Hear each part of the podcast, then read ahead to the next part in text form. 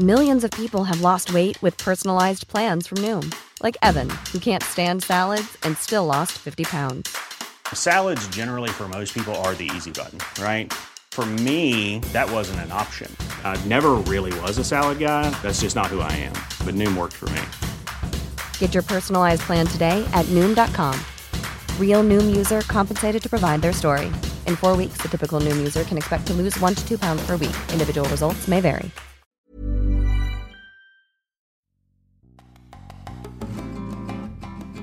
Tras abdicar a la corona de España, Juan Carlos I, rey emérito de España, decidió en 2020 trasladarse a vivir al extranjero. Esto no es nuevo, solo ha reeditado una experiencia que ya han protagonizado otros monarcas de la Casa de Borbón, una histórica tradición que inició Carlos IV en 1808, debido a la abdicación impuesta por la Francia napoleónica y que en el siglo XX continuaría el abuelo de Juan Carlos, el rey Alfonso XIII al exiliarse de España tras instaurarse la Segunda República el 14 de abril de 1931.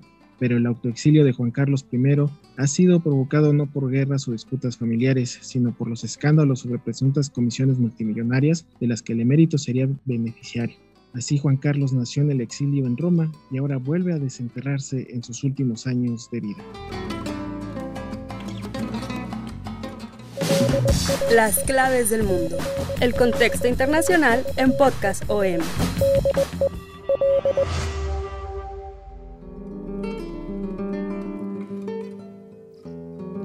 Bienvenidos a las claves del mundo, segundo capítulo de la monarquía española y todos los secretos que hay detrás del rey emérito Juan Carlos I y el presente. Aquí se los vamos a presentar. Muchas gracias por acompañarnos una semana más. Yo soy Yair Soto, coeditor de la sección de Mundo del Sol de México, como siempre, y un placer presentar a Víctor Hugo Rico. Él es el titular de esta emisión y también titular de la sección de Mundo del Sol de México. Bienvenido, Víctor.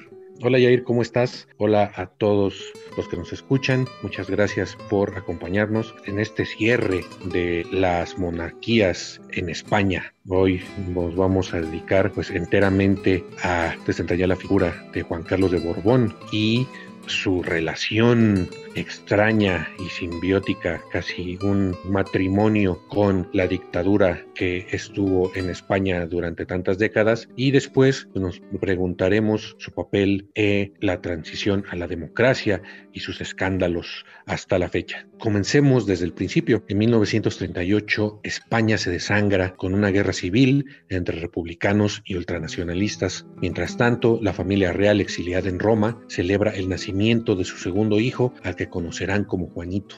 Juan Carlos nace en Italia, pero la destrucción pronto llega hasta allá debido a la Segunda Guerra Mundial, por lo que sus padres deben emigrar con Juanito a Suiza.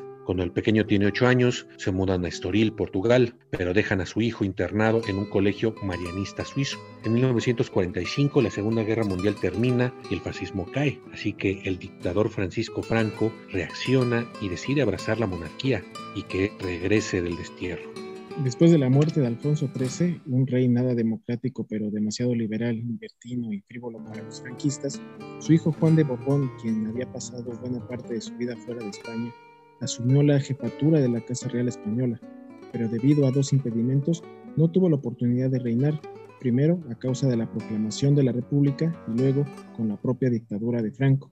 En 1947, Franco tiene lista la ley de sucesión en la que asegura que después de él mandará un rey en España, aunque la letra pequeña indica que eso solo será hasta que él muera. Sin embargo, en ese momento, Juan de Borbón, padre de Juan Carlos, no se lleva muy bien con el dictador, así que en 1947 escribe un manifiesto para denunciar lo que considera un ultraje. En el escrito, Juan de Borbón indica que Franco solo busca convertir en vitalicia su dictadura personal y disfrazar con el manto glorioso de la monarquía un régimen de puro arbitrio gubernamental. Así que estaba claro que Juan no sería rey de España, por lo que la apuesta del régimen debía ser su hijo Juan Carlos. En 1948, con reticencias, llegan a un acuerdo que cambiaría la vida de Juanito en el Azor, el barco de recreo de Franco, este y Juan de Borbón acuerdan que Juan Carlos se educará en España, lejos de sus padres y bajo la tutela del dictador. Actualmente, la monarquía española es la peor valorada de todas las coronas europeas. El 37% de los ciudadanos españoles considera que se debe abolir la realeza de su país. Por otro lado, el 52% apoya a que se lleve a cabo un referéndum para decidir si el jefe de Estado debe ser un monarca, según datos recopilados por Ipsos Global Advisor. En este momento, la Guerra Fría se instalaba en el mundo y con el miedo al comunismo en el aire, era evidente que las potencias occidentales no harían nada para acabar con el franquismo. Así que con el pacto amarrado y la promesa de que Juan Carlos abrazará los principios de la dictadura, este parte a Lisboa y en 1948 pisa por primera vez suelo español al llegar a Madrid, un día después, la máquina de propaganda de la dictadura inicia la promoción de un joven prácticamente desconocido en España. Las portadas de los diarios como el ABC ponen al futuro rey leyendo un libro como un aplicado aspirante a sucesor de Franco. De inmediato, inicia su educación basada en los principios del movimiento nacionalista con instrucción militar. En 1956, Juan Carlos vive uno de los episodios que marcarán su vida. El aspirante a rey tenía un hermano pequeño, Alfonso de Borbón. Con 18 y 14 años, juegan con un arma que de pronto se dispara y acaba matando a Alfonso. Un disparo directo en la cabeza que la familia real, el régimen y los medios atribuyeron a un juego de niños, siendo que Juan Carlos ya era bastante mayor de edad. Sería su primer escape de la justicia. En 1961, Franco tiene lo que se dijo oficialmente que fue un accidente de cacería, aunque se ha especulado con un posible atentado. Sea como fuera, el hecho es que esto marcó la sucesión del dictador. Se dice que la cercanía con la muerte lo hizo reflexionar sobre el más allá y que, aunque así lo pensara, no era eterno. El rey Felipe VI participó en una manifestación. Aunque constitucionalmente el rey, como jefe de Estado, no debe ni puede participar en asuntos políticos, al representar un símbolo de su unidad además de ser la más alta imagen del Estado español. Sin embargo, rompió el protocolo para unirse a una protesta en Madrid, un día después de los atentados terroristas del 11 de marzo de 2004 en la capital española. Después de Franco, ¿qué? Era la pregunta que se planteaba toda España. La coalición de fuerzas derechistas, antirreformistas y antirrevolucionarias que apoyaban el régimen ya se planteaban una salida de cara a la muerte del dictador y sabían que esa salida no pasaba por la imposición de otro dictador. Un gobierno institucional era la única respuesta. Pero en la España de los 60, que al igual que el mundo, se abandonaba el frenesí de la nueva música y liberación sexual, la figura de Juan Carlos no era muy bien recibida y en varias regiones hasta era abuchado. Además, no era el único aspirante a suceder a Franco en este momento. El primer aspirante era Carlos Hugo de Borbón, heredero y parte del partido carlista que proponía un gobierno democrático y la ruptura con el régimen a la muerte de Franco.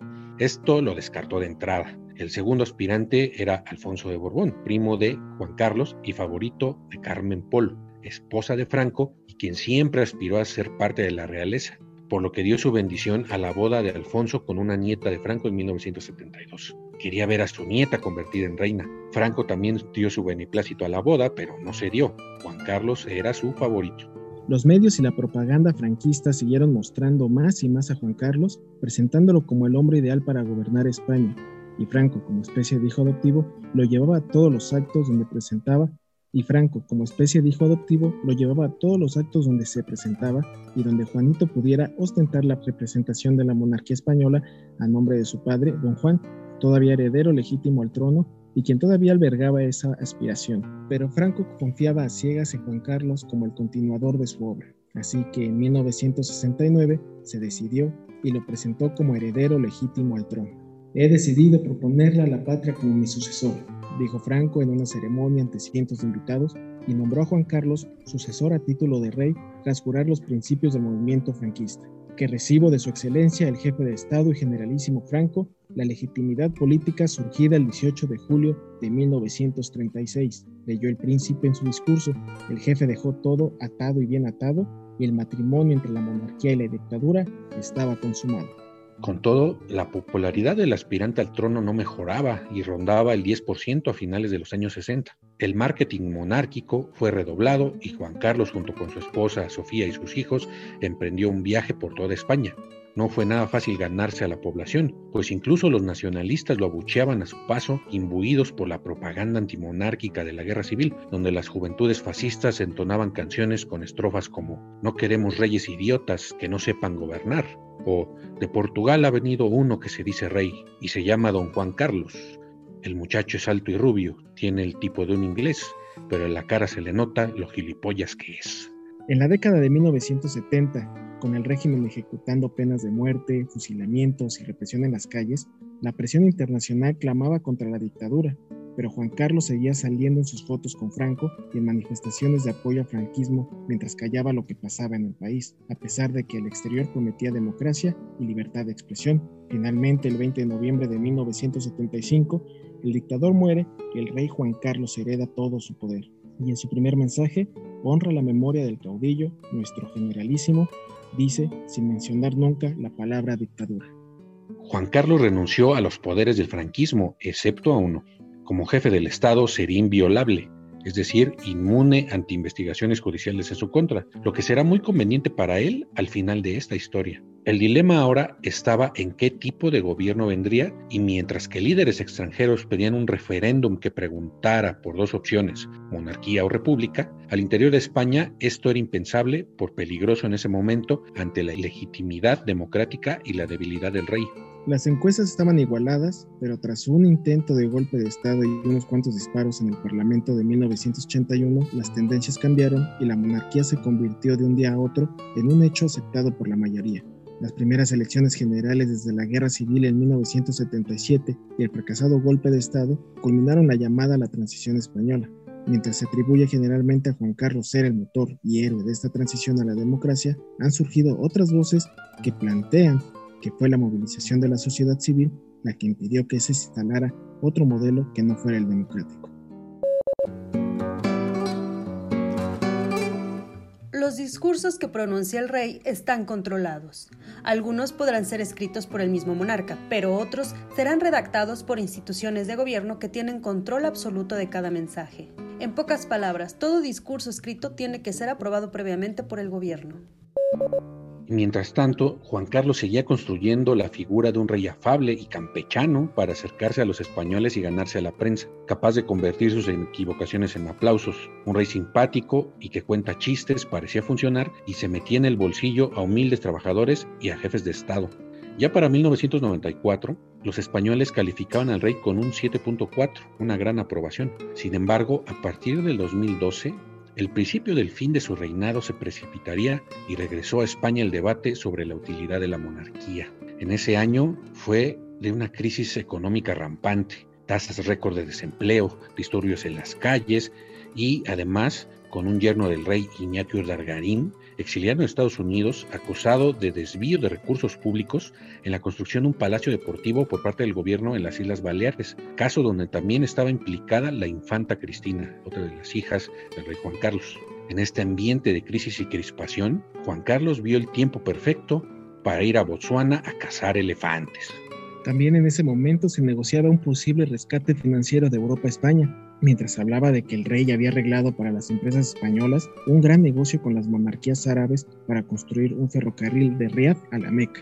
Así que su viaje a Botswana fue de agradecimiento por parte de un rey árabe, pero todo terminó en desastre. Juan Carlos regresó a España criticado duramente por los medios que antes lo defendían y además con la cadera rota. A la catástrofe hay que añadir otro elemento, no solo estaba cazando elefantes, sino que también estaba con lo que se vendió como una amiga entrañable, Corina Larsen, que más tarde se conocería como su amante y que llevaría a destapar otras relaciones extramaritales del rey. El rey pidió disculpas, pero el daño ya estaba hecho mientras se iban descubriendo más escándalos de corrupción relacionados con Onargarín y en 2013 la calificación de los españoles hacia la monarquía bajó de ese 7.4 a 3.68 en 2013. Para 2014, con un discurso fallido ante la Academia Militar, una figura decrépita y con los escándalos a cuestas, se afianza la idea de la abdicación. En junio de ese año, Juan Carlos de Borbón cede el trono a su hijo, que se proclama como Felipe VI forzado a salvar una institución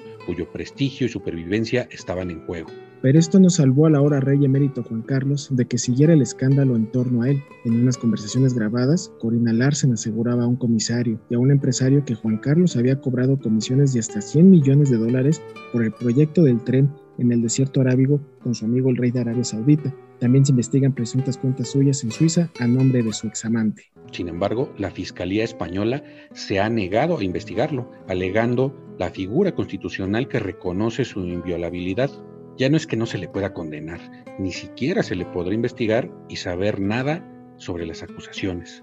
Todo este escenario ha terminado por derrumbar por completo la figura del rey héroe al servicio de España, mientras la presión de la opinión pública y de algunos partidos sobre la corona obligó al rey Felipe VI a pedirle a su padre que se fuera de España. En agosto de 2020, el rey emérito decidió salir del país y se encuentra ahora en Emiratos Árabes con la protección de sus amigos, otro de la dinastía de los Borbones que parte al exilio.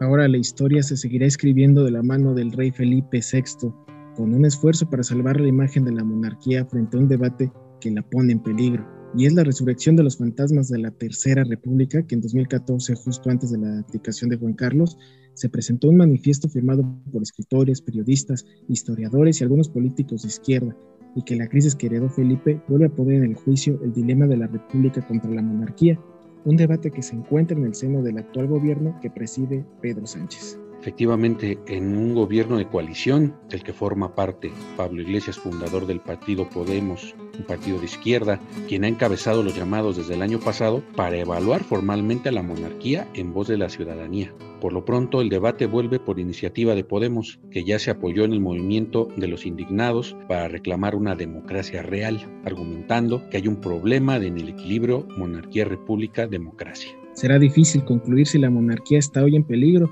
pero como les hemos contado en estos dos últimos podcasts sobre la monarquía española, recordemos que desde la dinastía de los Borbones se ha reinado de manera intermitente en España, con periodos traumáticos de los que hasta ahora ha sabido recuperarse. Y así finalizamos este segundo capítulo de la monarquía española y vamos a dar pie la próxima semana al resto de las monarquías en Europa, las que continúan todavía ejerciendo su corona como las que han desaparecido, un tema sumamente importante e interesante. Les agradecemos y entonces los vamos a escuchar la próxima semana aquí en las claves del mundo, el próximo lunes, donde lo pueden encontrar en todas las plataformas de podcast, Spotify, Google Podcast, Apple Podcast, Amazon Music, Deezer, Acast. Ahí estamos en todas esas plataformas, al igual que todo el contenido que Organización Editorial Mexicana pone en sus oídos. ¿Hoy qué nos vas a recomendar, Rick? Esta semana pues les vamos a recomendar Aderezo, es el podcast de OEM sobre el arte culinario para esos sibaritas amantes de la buena comida y de la buena bebida. Aderezo tiene todas las recomendaciones para cocinar, también tiene recomendaciones de restaurantes y lugares donde poder comer. Entonces los escuchamos la próxima semana. Esto es una cita. Agradecemos también la producción de Mitzi Hernández como cada semana y también los invitamos a que nos sigan escribiendo en nuestros canales de contacto a través de nuestra cuenta de Twitter arroba podcastom y también nuestro correo electrónico podcast.om.com.mx para que nos escriban, nos den sus sugerencias, sus dudas, todo lo que quieran saber respecto a las claves del mundo. Muchas gracias, nos escuchamos la próxima semana. Esta es una producción de la Organización Editorial Mexicana.